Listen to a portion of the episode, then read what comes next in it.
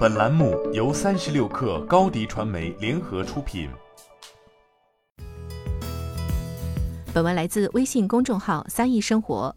统计数据显示，安卓在二零一八年七月时还占据了整个移动操作系统百分之七十七点三二的市场份额，创下历史新高。但到了二零二二年一月，其市场份额就已下降到百分之六十九点七四。也就是说，在不到四年的时间里，安卓就失去了百分之七点五八的全球市场份额。而作为对比，iOS 在二零一八年七月至二零二二年一月期间的市场份额增长约百分之六，从此前的百分之十九点四上升至百分之二十五点四九。在海外社交平台上，从安卓转移到 iOS 的用户是这样说的：安卓系统的碎片化导致了系统更新缓慢，进而导致了功能和安全补丁的大幅老化。没错，在安卓8.0时，谷歌推出 Project Treble 计划，将驱动与系统版本脱钩，一定程度上解决了系统碎片化的问题，提升了手机厂商更新系统的难度。但由于产品线的复杂程度以及手机厂商运营能力的限制，安卓系统更新速度还呈现出从旗舰产品到千元机逐渐下滑的态势。也就是说，并非所有的消费者都被照顾到了。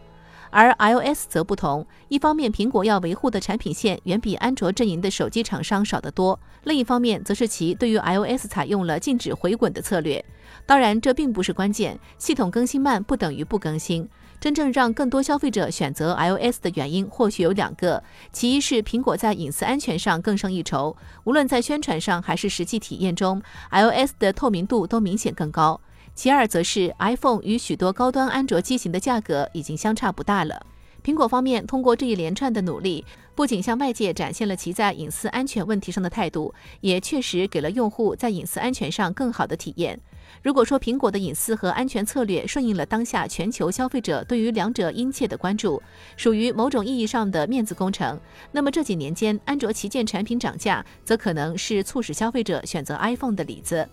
相信国内消费者的感受尤为明显。曾几何时，两千九百九十九元就能买到国内品牌的安卓旗舰机型，但开启了高端化的国产旗舰机型，已经纷纷来到四千元乃至五千元的水准。然而与此同时，从 iPhone 十一系列开始，苹果方面就开始采用了加量不加价的策略。新款 iPhone 机型的售价已经连续三代变化不大了。所以问题就来了，在同样的预算下，消费者为什么不买 iPhone 呢？有着更安全、更能保护隐私的 iOS，以及更强大的 A 系列仿生芯片后，无疑也让 iPhone 的市场竞争力在旗舰领域变得更为鹤立鸡群了。